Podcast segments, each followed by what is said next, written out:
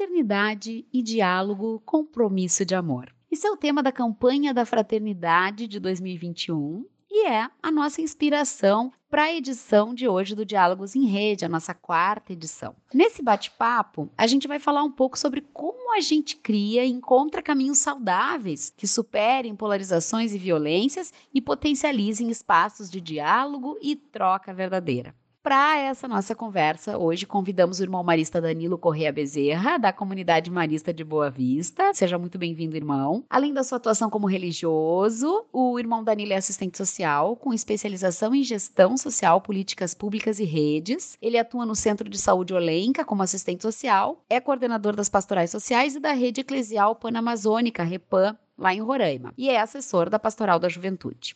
Também contamos com a presença muito especial da professora da PUC, a Cleusa Scrofernecker. Ela que é graduada em Comunicação Social pela PUC, em Geografia pela URGS, é mestre em Planejamento Urbano e Regional, tem doutorado e pós-doutorado em Ciências da Comunicação pela USP. Na PUC, a professora Cleusa atua como docente do curso de Relações Públicas e também do programa de pós-graduação em comunicação social. Ela também é coordenadora líder do grupo de pesquisas em estudos avançados em comunicação organizacional do CNPq. Para iniciar, então, esse nosso bate-papo muito especial, seguinte reflexão para os nossos convidados. Em um tempo assim de surdez tão endêmica, no qual todos falam, mas ninguém se escuta, como é possível criarmos espaços para um diálogo potente que reconhece a mensagem do outro? Começar falando um pouco da experiência né, do trabalho no, centro de saúde e neste tempo também de processo migratório há cinco, seis anos e agora com a questão da pandemia, eu vejo que um grande desafio é justamente a questão da escuta, né? Escutar os clamores daqueles que nos procuram. Hoje, por exemplo, a unidade funciona de sete da manhã até uma hora da manhã. Eu digo para trabalho lá de 7 às 13. E é uma unidade que atende somente usuários, pacientes, vítimas da Covid ou suspeitos. Então, escutar os clamores, dificuldades, os desafios daquela população também são os nossos clamores a gente também é vítima desta pandemia. Eu, por exemplo, já fui infectado pelo vírus. Eu passei duas semanas em isolamento, me tratando. Então, sintomas muito leves, mas peguei. Então, assim, ouvir os clamores daquela população é um desafio muito grande. E ter paciência também, porque eles vêm e querem ser atendidos. E a gente sabe também das fragilidades do atendimento, desafios e limites do serviço público, da saúde nos dias de hoje, é, eu acho que a grande pergunta para nós, o que é que nos une? Mais do que ver as diferenças, eu acho que isso também nos ajuda nesse processo né, do diálogo. O que é que nos une? O que é que une a Diocese de Roraima com as organizações, com as outras igrejas e ver o essencial? Quais são as causas comuns? Esse questionamento que nós temos que nos fazer nesse processo de diálogo e disputa, como nos traz a campanha da fraternidade. É interessante porque a, a sua realidade, muitos anos atrás, eu tive uma experiência de ficar viajando três dias pelos Solimões, pelo Amazonas, e conhecer essa realidade dá conta que não mudou muito, né? Como se fosse uma área esquecida. É assim, a impressão tem essas diferenças tão acentuadas. E algo que o senhor traz essa necessidade de se colocar nesse lugar deste outro. E, e me parece que a, a atuação marista, né? essa questão do carisma marista, especialmente nesta, nessa região, isso é muito forte. Eu fico pensando né, o que seria dessa região se não houvesse essa presença tão marcada. E a sua fala revela muito isso. Essa sua clareza né, em relação a essa necessidade de se colocar nesse lugar do outro. Isso gostei muito sua expressão, ouvir o clamor, porque em realidade é um clamor, né? E às vezes é um clamor silencioso. Sim. Porque eu acho que o mais cruel, irmão, é que ele é silencioso. São as pessoas que ficam na fila sem voz porque elas elas estão tão acostumadas a não ser ouvidas, elas estão tão acostumadas a não, não ter voz, que elas se aquietam. Só que é preciso ter pessoas com sensibilidade para que possam ouvir esse silêncio, porque o silêncio grita. O silêncio é ensurdecedor. Só que é uma lástima, né? Porque às vezes quem precisaria estar ouvindo para além também não quer ouvir. Aí silencia por opção. E neste caso, essa população não silencia por opção, ela silencia por necessidade. Então, me parece que essa expressão que o senhor faz de clamor, e, e aí, de certa forma, o senhor também manifesta o seu clamor aqui quando traz essa realidade, que para nós é distante, embora ela é distante, mas ela também é próxima se nós sairmos né, da nossa zona de conforto aqui, por exemplo, em Porto Alegre, e formos para as regiões periféricas. Não é muito diferente, não são realidades diferentes. Só que o senhor vive isso talvez mais intensamente, né? o senhor está junto. E essa é uma questão né, que tem a Amazônia junto, essa ideia de estar junto, que tem a ver com a questão do diálogo, que é o estar junto. Bom, se por um lado também tem a questão ali do silêncio, por outro lado nós temos aqui movimentos e organizações sociais que gritam, e uma igreja também muito profética, né? Uma igreja que, que anuncia, uma igreja que denuncia. A Diocese de Roraima abraça de fato a questão indígena, né? abraça ali a causa dos migrantes, então, é aquilo que o Papa Francisco traz com muita força, né? Nenhuma família sem casa, nenhum camponês sem terra, nenhum trabalhador sem direitos. Uma igreja muito encarnada, muito profética e que não tem como não se calar diante desse contexto. Irmão, quando a gente se coloca assim nesse, e eu acho que o senhor bem apropriadamente está trazendo esse papel da igreja nesse momento e a missão marista ela faz parte, né? Ela, ela é esta igreja em ação, né? Como alguém que também media esse diálogo, ou que às vezes ocupa a voz daquele que não está clamando. Então, a professora Cleusa nos traz assim: existe uma população que, de tanto não ser ouvida, já talvez nem fale mais, já se, se cale, né? E o que ecoa, o que clama é o silêncio. E então, às vezes, o papel dessa missão é ocupar, é dar voz para isso. Só que nessa tentativa de ser voz, a gente precisa criar o espaço para um diálogo. Como tem sido criar esse espaço? Que, que espaço se cria com o outro que pensa tão diferente? Ou que não consegue enxergar, ou que não consegue se colocar no lugar, ou não, não seria nem se colocar no lugar do outro, mas ocupar o lugar que deveria ser o seu, de um Estado que acolhe e que responde. Porque sabe também que o, o período é muito difícil, dada a polarização política, a surdez ela ficou endêmica. Então, assim, como que a gente consegue, ainda que muito posicionados, criar esse campo de discussão, porque não adianta nos aproximar essas pessoas, esses polos. A gente precisa desse diálogo, não há outro caminho que não o do diálogo. Então, uh, eu acho que esse desafio é muito importante e eu queria ouvir, assim, tanto do senhor como é que tem sido, assim, criar esse diálogo e queria ouvir também da professora Cleusa como buscar inspiração para isso, seja nos teóricos do diálogo, seja nos movimentos mais genuínos que nos levam ao diálogo, né? Então, como que a gente consegue ultrapassar essas barreiras e, como diz o filósofo, achar um, lugar comum nesse campo para se encontrar? É, tem duas experiências muito ricas no ano passado que nós fizemos, 2020. Um foi a questão do hospital de campanha, dois dias nós conseguimos mobilizar uma nota, um documento com 118 assinaturas. E nós encaminhamos essa nota de organizações e sindicatos, né? essa nota a gente conseguiu encaminhar para os órgãos de, de direito, também para a sociedade civil.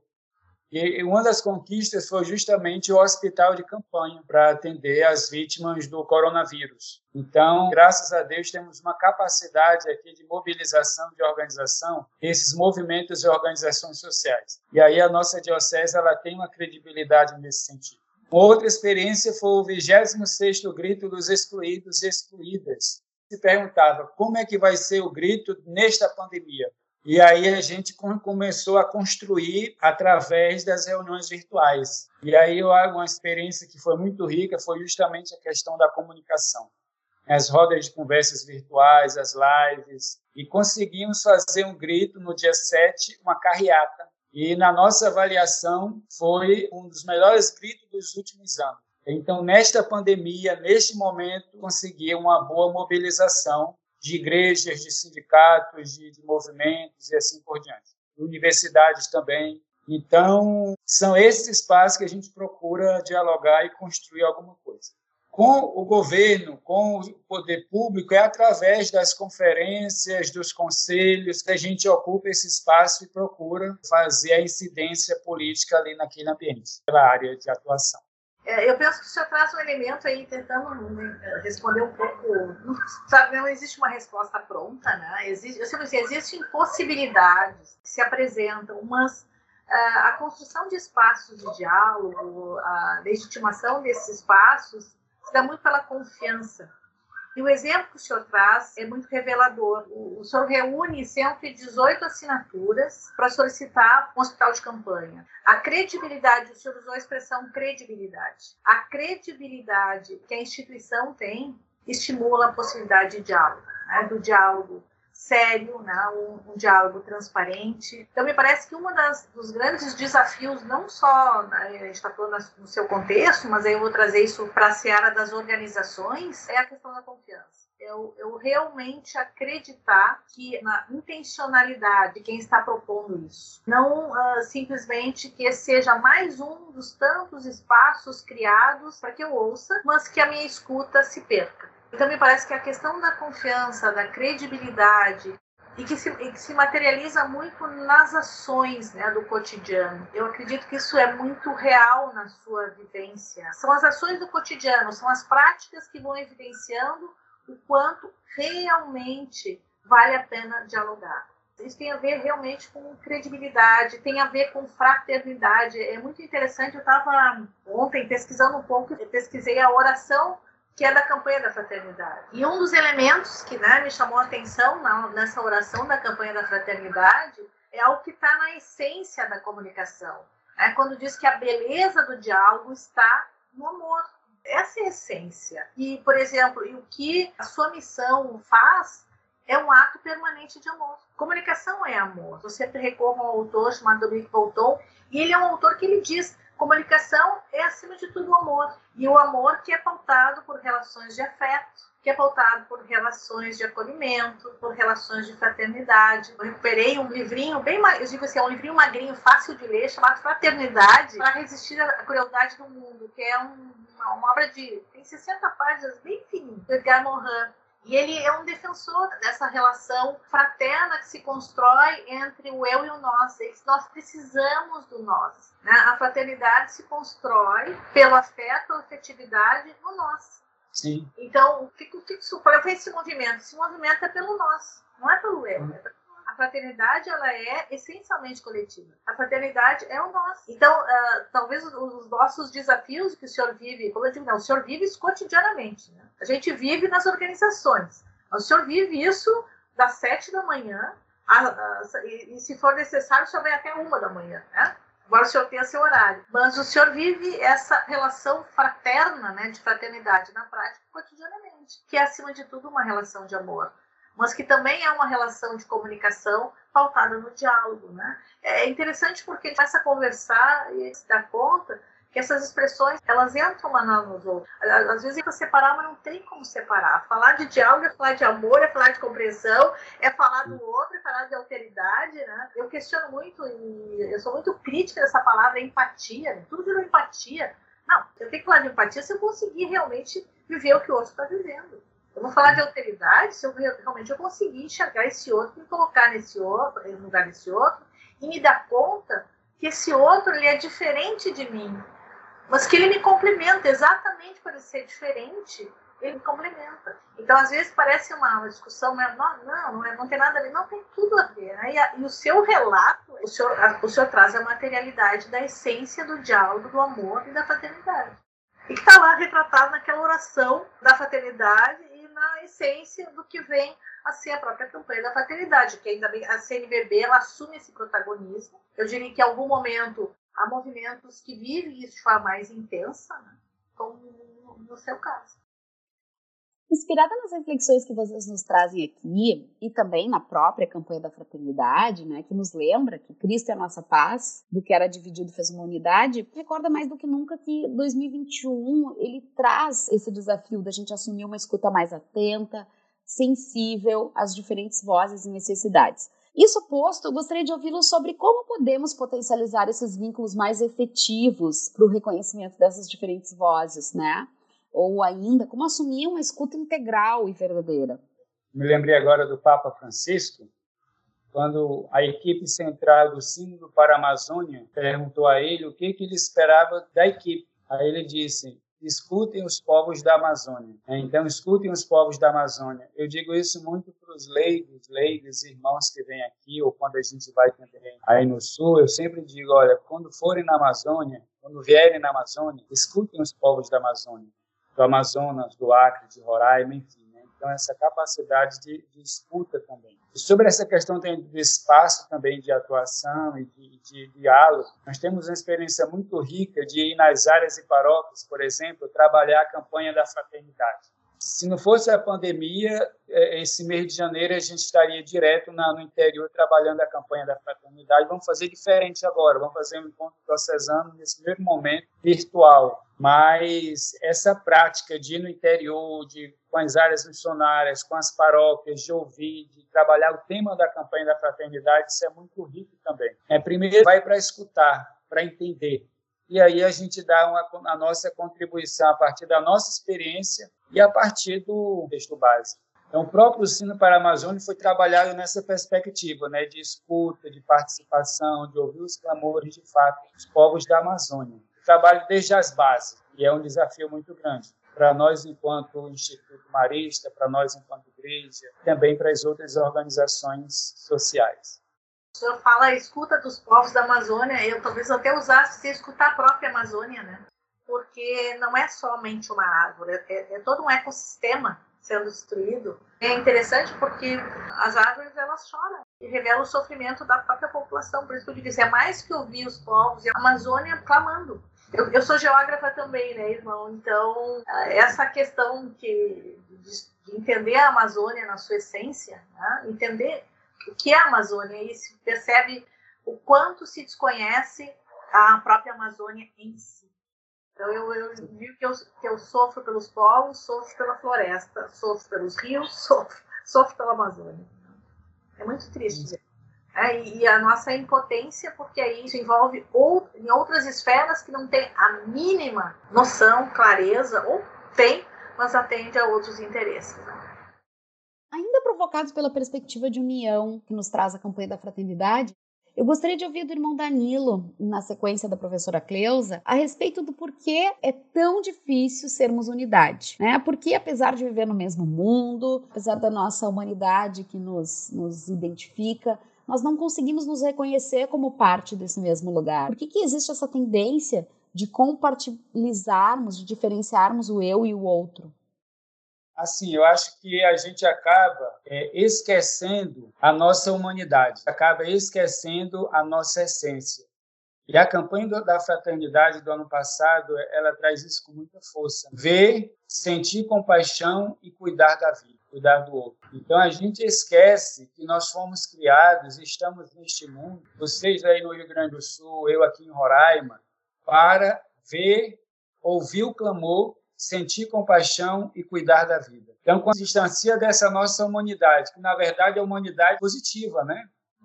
Quando se distancia dessa nossa essência, a gente começa a dar importância para aquilo que não é importante. Eu não dialogo com as outras religiões, eu não dialogo internamente dentro da igreja ou com movimentos e organizações, porque eu não tenho essencial na minha, no meu foco, é a vida. O mais importante é a vida, é, é ouvir o clamor dos povos da Amazônia, do mundo, e ir em socorro desta realidade. E às vezes nós que moramos em família, nós da vida religiosa que vivemos em comunidade, eu sempre digo isso a gente pode transformar o nosso lar no inferno ou no céu.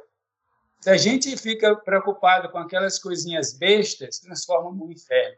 Mas se a gente se, se lança a se preocupar com a vida que está ali dentro e a vida que está lá fora, transforma a nossa comunidade, a nossa família, o nosso universo num paraíso. Porque nós, nós não temos, diante de outras pessoas que têm problemas, muito mais do que nós, nós não temos problemas. Nós temos uma casa, nós temos o que comer, nós temos o que vestir, nós temos um trabalho, nós temos um emprego. E quem não tem? Quem não tem? Nenhuma casa para morar. Como a gente conhece tanta gente que mora na rua porque né, não tem um lugar para ficar, principalmente os nossos migrantes aqui na Venezuela, em Roraima, por exemplo. Então eu vejo que é um pouco por aí. Quando o senhor, eu estava aqui recuperando, né, quando o senhor falou de, de, humanidade, eu casualmente no livro do, sobre fraternidade, tinha falado uma, uma frase Uh, ele diz o dever humanista é inequívoco e se confunde com o dever de fraternidade. Devemos tomar o partido do Eros, do Eros no sentido do amor, no sentido da acolhida, que alimenta o amor e a fraternidade e propicia a intensa poesia de comunhão com o melhor que existe na humanidade. Então, essa frase eh, do Edgar Morin vai muito ao encontro do que o senhor traz, irmão. Muitas vezes nós estamos tão envoltos nas nossas pequenas questões, que são importantes, né? Cada um, a importância é atribuída por cada um, mas nós nos esquecemos de olhar para além. E esse olhar para além é que nos permite esse exercício de alteridade. Hum. Não adianta eu dizer as palavras, ah, eu posso dizer o que eu quiser, mas se eu não vivê-las, elas perdem totalmente o sentido. Então é muito bonito falar de fraternidade, solidariedade, empatia, diálogo, né? A gente sempre questiona, tá, nós, nós estamos vivendo isso? Isso faz parte do nosso cotidiano. Nós estamos conseguindo enxergar esse outro que é diferente de mim, mas eu, eu insisto muito nisso, né? Esse outro ele é diferente de mim, ele sempre é diferente de mim. Hum. É, ele não é igual a mim. É muito interessante porque tem autores que a gente procura os, os nossos iguais. E talvez um pouco esse de procurar os nossos iguais dificulte o fato de nós percebermos que existe o diferente hum. e que nos leve tanto a, a, muitas vezes a reagir ao diferente. Isso vale não só para a convivência, mas como os nossos as nossas discussões, né? Eu sempre às vezes diz ah, o dissenso é ruim. Não, o dissenso é positivo. O dissenso, quando alguém discorda de mim, que bom. Ao discordar de mim, talvez ele me traga ah, outras possibilidades, outras visões de mundo que eu não tenho, porque eu estou só enxergando a minha. Claro.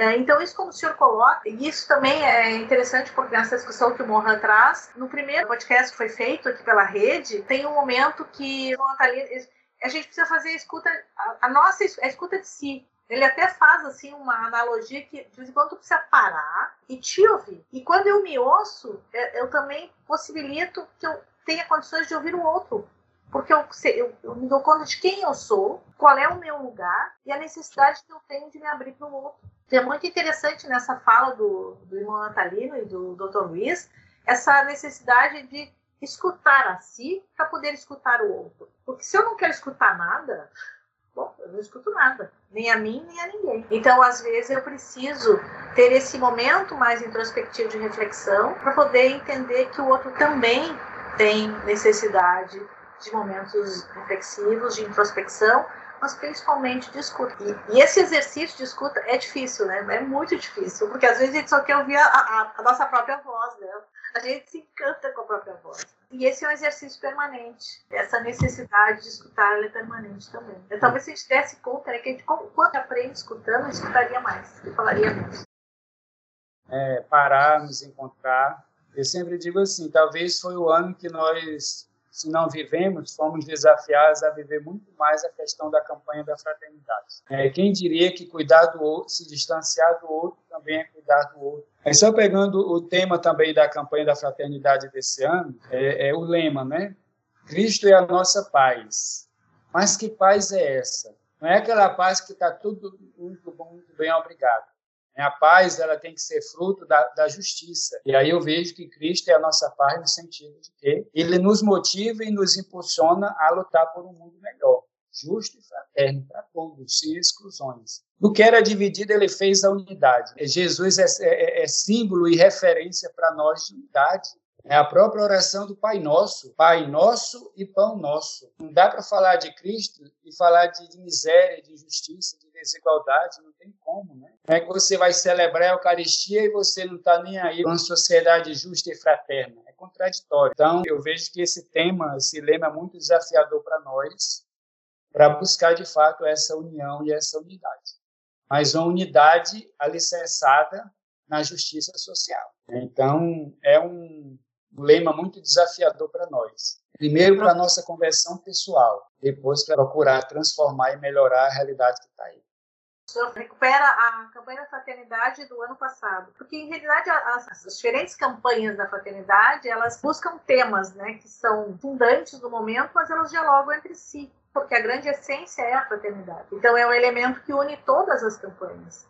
Então, quando o senhor diz, olha, se nós não tivéssemos em pandemia, nesse momento de pandemia, nós estaríamos nas dioceses, né, nas comunidades, bom, vai ter que ser. Ainda bem nós temos a possibilidade de reinventar um, uma outra modalidade para que a gente possa se aproximar. E algo que o senhor disse que é muito interessante, a, a proximidade e o cuidado do outro pelo distanciamento. É algo tão, parece paradoxal, para eu cuidar. Uhum outro, eu preciso me distanciar desse outro. É o paradoxo do momento que nós estamos vivendo, que é o símbolo do cuidado. Então, também essas relações que se estabelecem. Eu lembro, foi num evento da Rede Marista, ele acho que foi o não provincial, que ele trouxe uma. Ele fez um relato muito interessante, que agora na pandemia, os irmãos sentavam à mesa e faziam as refeições juntos tinham mais tempo para conversar. Porque no, di no, no, dia a dia do corre-corre, né?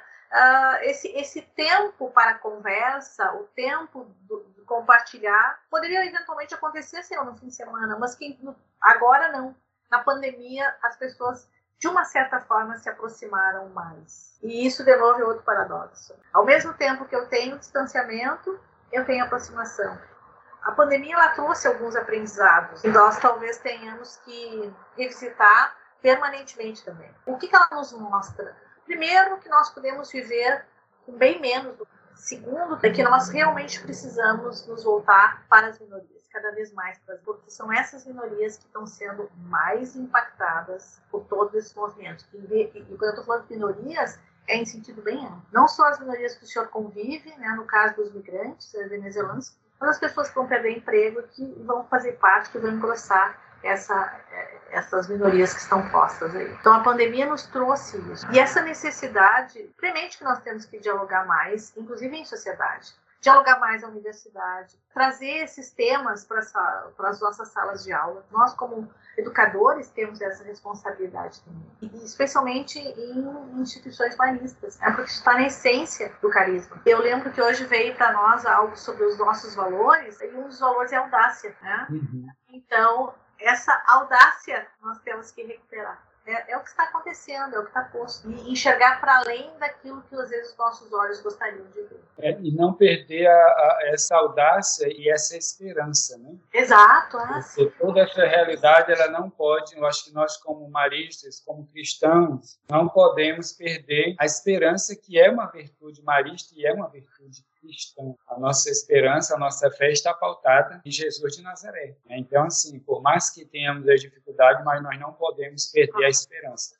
E nos sentir unidos e fortalecidos um pelos outros. Saber que a nossa luta é a luta de vocês aí no Rio Grande do Sul. É a luta em vários espaços onde nós estamos como maristas e como igreja. Como pessoas, seres humanos que pensam numa sociedade melhor, mais justa, fraterna para todo mundo. Então, essa coisa da fraternidade, o Papa Francisco fala na Fratelli Tutti, todos irmãos. Nós somos irmãos e irmãs e temos que nos sentir dessa forma. Onde nós estamos, nós somos irmãos. Acho que isso é importante até para alimentar a nossa esperança e o nosso compromisso em transformar essas realidades. Aí, né? a, a amizade social que o Papa traz também no documento. É, eu penso que o senhor traz essa, essa palavra esperança também foi um, um podcast, né? Com a professora Adriana, né? Com o irmão Inácio, uh, no momento do Natal. Cristo é o símbolo disso, que é o símbolo da esperança. Eu, eu preciso acreditar no renascimento, na ressurreição. Então, me parece que essa palavra, esperança, audácia e esperança, também ela, ela não se opõem, ela se complementam. Bom, essas reflexões tão ricas que vocês nos trouxeram até aqui atendem perfeitamente as provocações iniciais desse nosso podcast, mas há algo ainda que fica ecoando, assim, que horizontes podemos sonhar diante de tudo isso? Onde buscamos essa força? Como traduzimos isso em nossos espaços de trabalho e vivência? A força, para mim, está em Jesus de Nazaré. Ontem, eu analisando e rezando um pouco essa questão, e eu me pergunto aonde é que eu encontro força para estar ali, segunda sexta, todas as manhãs, trabalhando com aquela população. E a minha resposta é Jesus de Nazaré. Quando eu saio de manhã, é nele que eu confio e coloco a minha confiança. A minha Covid foi muito leve, então, assim, para estar ali dentro, eu acho que a fé também ela ajuda muito, além da, do cuidado biológico, mas eu acredito que a espiritualidade também contribui muito. Então, é, a esperança está, a base, o fundamento está em Jesus, né, na fé cristã. E, e qual o horizonte? É o horizonte de Jesus justiça, fraternidade, solidariedade, um mundo melhor, o reino da vida, o reino de Deus, a cultura do bem viver dos povos indígenas. É por isso que a gente está aqui nesse espaço, nesse território, no meu caso, há 12 anos, morando e trabalhando aqui no Roraima. Sou da Amazônia, né, sou natural do Acre, mas aqui em Roraima estou há 12 anos. E o horizonte é esse, é um mundo melhor. E saber que nós estamos juntos. Está morrendo gente com a Covid? Está. Até esses dias morreu pessoas conhecidas nossas aqui. Mas é Jesus que nos faz a, a caminhar e ter esperança melhores dias. Mas tem que ter a esperança do esperançar. Espera, mas corre atrás. Eu penso que sonhar sempre não se pode abrir mão do sonho, porque o sonho é que nos permite alimentar exatamente essa ideia de esperança, de esperar que a gente possa fazer a diferença. Então eu realmente acredito nisso, que é preciso sonhar e acreditar que nós vamos fazer a diferença. E também coloco muito o papel das lideranças. Eu penso que hoje é fundamental o papel que as lideranças assumem nos ambientes organizacionais. É muito fácil eu ser líder e, de, e usar uma retórica de liderança. Mas talvez o grande desafio hoje, para que nós possamos inclusive cultivar diálogo, tem a ver como as lideranças realmente elas evidenciam que elas acreditam na cultura do diálogo, que elas acreditam que cada um possa fazer a diferença nos espaços que são concedidos para que cada um de nós possa contribuir, que seja admitido que pensar diferente não é ir contra, mas que o pensar diferente pode ser somar, não é dividir. E eu, algo que o irmão coloca muito bem, a questão da fé. Eu preciso acreditar. E, e o Senhor né, busca é, em Jesus. É a força que cada um de nós tem. É, é, talvez seja a, a fé seja a nossa força maior. A gente precisa acreditar que a gente possa fazer diferença. Porque senão a gente senta e esquece o mundo. É, e que bom que tem pessoas que não, senhor, irmão, é muito bom lhe ouvir, porque o, o senhor está em Roraima, o senhor é do Acre, ou seja, o senhor vive a Amazônia por completo. O senhor é a essência da Amazônia, porque o senhor conhece, o senhor vive. O senhor não está nos falando aqui de algo que, que o senhor chegou e não, não, o senhor é. O senhor sabe do que o senhor está falando. Isso é o que uma liderança precisa. E isso é o que as lideranças maristas estão fazendo nesses lugares tão ermos, né? onde provavelmente ninguém quer ir, mas que precisa ter essa marca marista vivendo, né? mostrando possível, que é preciso fazer diferença, que é, que é preciso acreditar, que há esperança né? nessa fé que une a todos. E aí eu, eu penso que o senhor coloca muito bem. Ainda bem que a gente tem a gente. E que bom que as pessoas têm as pessoas falando coletivamente. E isso para os ambientes organizacionais, e aí eu volto um pouco, nós nos damos conta que os ambientes organizacionais podem ser muito, muito perversos. Então, é bom que às vezes as lideranças também nos ouçam uh, e se deem conta. Comunicar é preciso, dialogar é preciso, sonhar é preciso, acreditar é preciso. Então, eu, eu realmente, eu penso, irmão, que assim, a minha fala ela se dilui né, na riqueza das suas contribuições de vivência prática. As minhas vivências são vivências de sala de aula, de universidade mas ele diria assim, perto da sua vivência, a minha vivência é muito pequenininha, porque o senhor vive o senhor vive a fraternidade. Eu até me emociono aqui, não? porque lhe ouvindo, o senhor vive a fraternidade. O senhor é a essência da campanha da fraternidade no local onde o senhor está. E é muito bonito lhe ouvir e principalmente ouvir o seu depoimento. Doze anos fazendo esse exercício cotidiano de fraternidade. É muito bom lhe ouvir, irmão. Muito bom lhe ouvir. Mas eu acho que são experiências que se complementam, né? Eu acho que uma experiência sim, complementa sim, a outra. Né?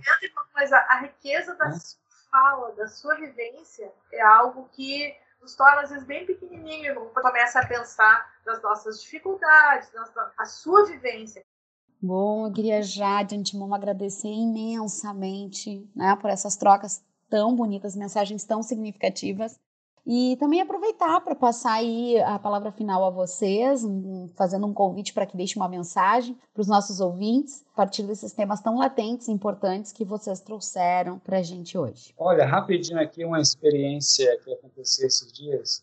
Sexta-feira à noite eu estava numa, estava aqui em casa e mandou uma mensagem para mim um senhor já idoso. O nome dele é Pedro, seu Pedro. E eu não conhecia. Aí ele dizia pelo WhatsApp: Posso falar com você? Aí ele disse: Pode. Aí ligou para mim com a videochamada. Olhei assim, não, não me lembrei dele, não reconheci. Aí ele disse: Se lembra de mim? Eu digo: Não. Ele está ele tá morando agora em Itapeva, em São Paulo. Três anos atrás eu estive aí em Roraima, vindo da Venezuela, estava morando na rua.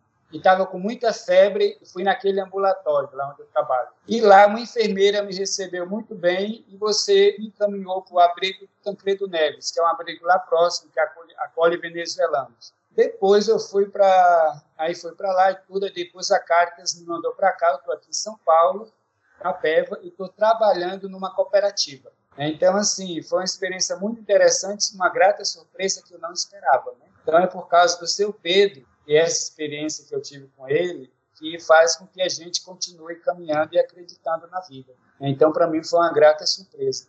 Quero agradecer também por essa oportunidade de estar aqui com vocês e aprender junto nesse diálogo tão legal. Né? É a escuta e o diálogo, que é a temática dessa conversa, acontecendo de fato e de direito. Muito obrigado. E assim, eu estava ali ouvindo sobre Pedro, é, talvez o próprio nome Pedro não seja apenas uma coincidência, né? considerando o próprio sobre Pedro irei construir, né? sobre Pedro na pedra construirei essa igreja. Então talvez o Pedro não seja é, é um, tem um caráter simbólico o fato do Pedro entrar em contato com o Senhor e lhe dar é. esse relato. Então eu, eu, sempre acredito que as coisas ultrapassam. Existem há, há questões que ultrapassam a nossa possibilidade de compreensão. E lhe ouvindo falar do Pedro, eu me lembrei dessa passagem. Né? E o Pedro lhe relata essa situação. Então, muito obrigada por essa oportunidade. É, foi um prazer imenso estar aqui falando. Eu já acho que a gente poderia continuar, né, irmão? Poderia ir para viagens loucas aqui. Conversa tem, né? Nossa, né, né? Então, muitas uh, possibilidades, mas realmente nós foi um, um belo espaço de muita escuta, e de um diálogo muito fraterno. E eu agradeço muito por essa oportunidade.